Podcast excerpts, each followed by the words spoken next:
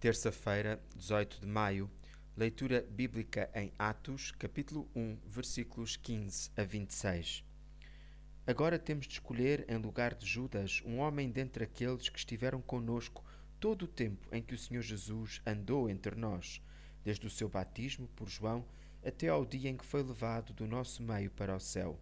Esse homem deve juntar-se a nós para ser testemunha da sua ressurreição.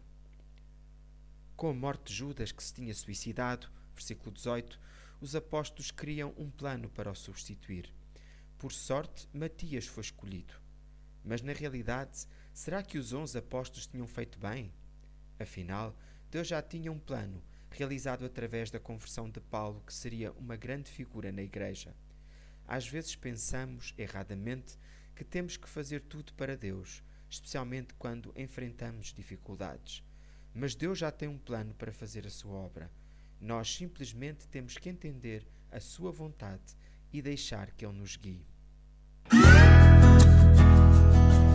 O profissional Pão do Céu é apresentado pela União Bíblica de Portugal.